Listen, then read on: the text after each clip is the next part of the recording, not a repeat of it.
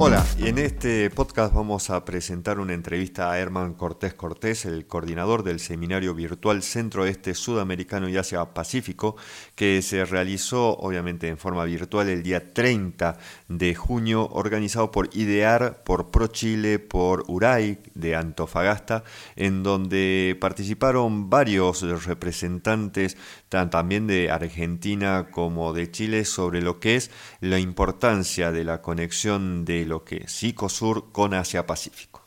Para los puertos del norte de Chile, tanto en la región de Antofagasta como en la región de Tarapacá, fundamentalmente, el corredor bioceánico que está proyectado desde Mato Grosso do Sul, Puerto Murdiño, pasando por Paraguay, Salta y Jujuy,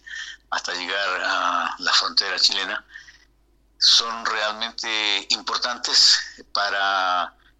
ratificar la condición de nexo o puente que la región de Antofagasta quiere ser para todos los intercambios eh, entre los mercados del Asia-Pacífico con los mercados del centro-oeste sudamericano, vale decir, las áreas mediterráneas de Argentina, Bolivia, Paraguay y Brasil aquellas que no tienen acceso directo a ningún puerto en este momento,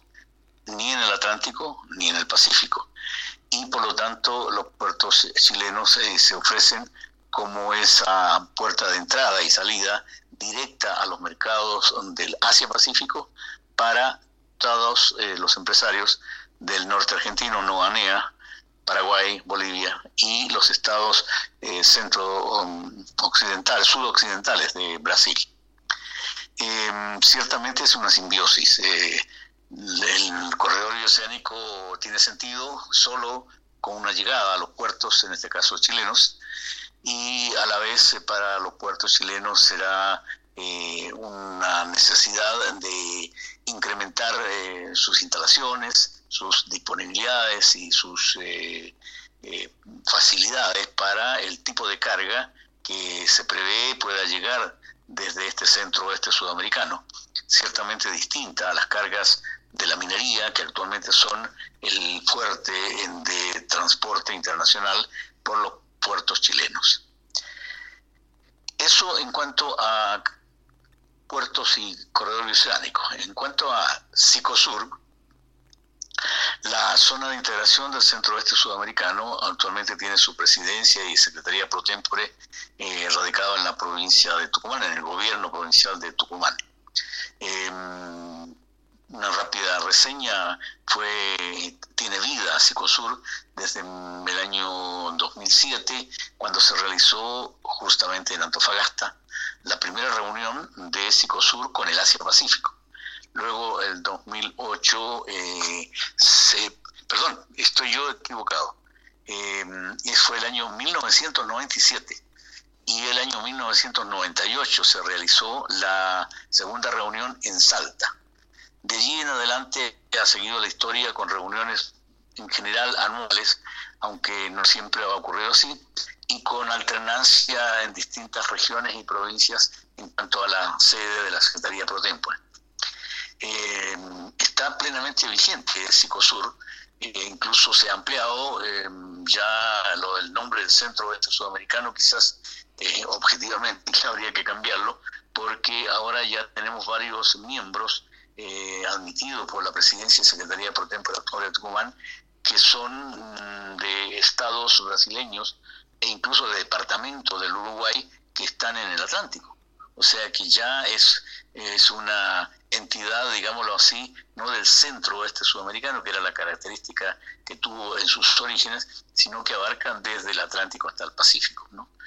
Mm, una mayor vocación de intercambio, de promover crecimientos e intercambios internos entre sus miembros. Estos son ya alrededor de 70 gobiernos subnacionales de estos ya siete países es decir, eh, los originales Argentina, Chile, Bolivia y Paraguay, a los que se unió luego Perú, sur del Perú, y Brasil, con un par o tres estados brasileños, pero que ahora ya se unió el séptimo país, que en este caso también está prácticamente completo, igual que Paraguay, que es eh, Uruguay, a través de sus gobiernos comunales o departamentales. Entonces, de estos siete países ya son cerca de 70 los gobiernos subnacionales que son miembros de Cicosur. Eso, de alguna manera, me imagino, habrá complejizado un poco eh, el manejo de la Secretaría pro tempore pero sin embargo se ha reactivado bastante a través del funcionamiento de comisiones de trabajo. Este año han realizado eh, reuniones eh, virtuales, por supuesto, por este tema de la pandemia, lo que de alguna manera paradojalmente ha facilitado la comunicación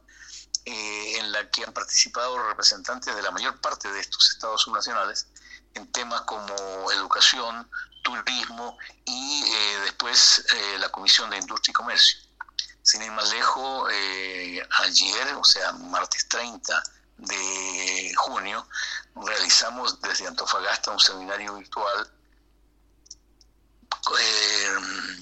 de alguna manera respaldado por la Comisión de Industria y Comercio de Cicosur y por ende por la Secretaría y Presidencia pro tempore de Cicosur,